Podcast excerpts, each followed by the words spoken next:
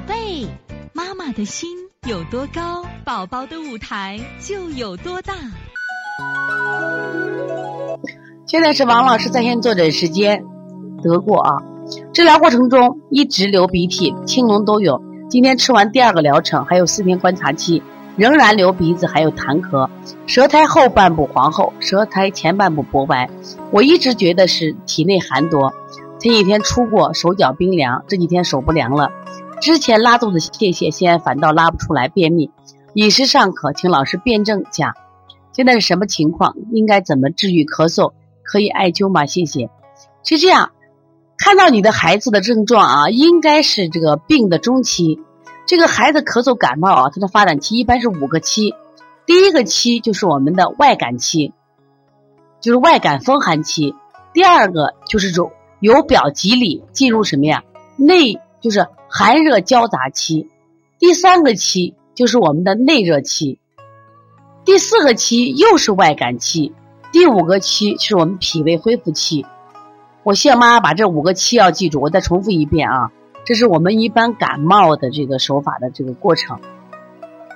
第一个期啊，就是外感期，完全刚开始得病，一般都是外邪来了，外邪来了。然后第二步呢，由外邪是入里，这时候内有热，外感，既有流清涕，又有了流脓涕。第三个完全是什么呀？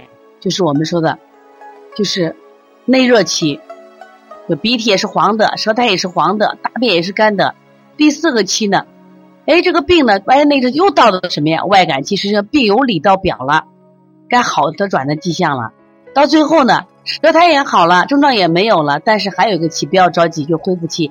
往往在恢复期的时候，我们就给孩子带孩子出去玩了，过度劳累了，给孩子吃上了，就又这病了啊。那你的孩子什么期呢？从现在看呢应该是什么呀？你看，你的孩子应该是流鼻涕、清都有，还处在什么呀？寒热交杂期。但是呢，我发现你的寒热交杂期痰多，痰多呢，我建议是什么呀？以化痰为主，健脾化痰为主。但是看舌苔，其实积的并不厉害啊。另外，你吃阿奇呢，会让体内更寒，确实有寒症。这样做啊，用健脾的方法来化痰，先不要给孩子清热了，补脾补肾阳，补脾补肾阳。四横纹、小横纹，四横纹、小横纹，把它记住啊。另外呢，像我们说八卦啊，八卦这个穴位呢，它逆运八卦，它可以降逆直喘。因为你这孩子痰多，用一个逆运八卦，逆运八卦的穴位有有点难度啊。不知道你是新手妈妈会不会做？可以百度一下啊。就逆运八卦，如果你不会做这个穴位的时候，重点做搓肺腧，肺腧的工字擦。还有呢，这个我们的膻中，膻中这个穴位呢，位于我们两乳之间，这个穴位其实非常的好。为什么好呢？它既可以什么呀？《黄帝内经》有一句话说：“膻中穴，喜乐出焉。”既可以我们的让我们的心情变得愉快，让我们变开心的，这个开心穴。同时呢，这个穴位可以化痰散结止咳。昨天我们来个小宝宝，痰很多。在医院要求住院，家长不住院，那过来调，那我们就不停的搓他的肺腧和膻中，做着做着，孩子吐过一口痰，哎，症状就轻多了。所以说反复做啊。那么便秘的情况呢？你现在呢？我不知道你给孩子吃药了没有啊？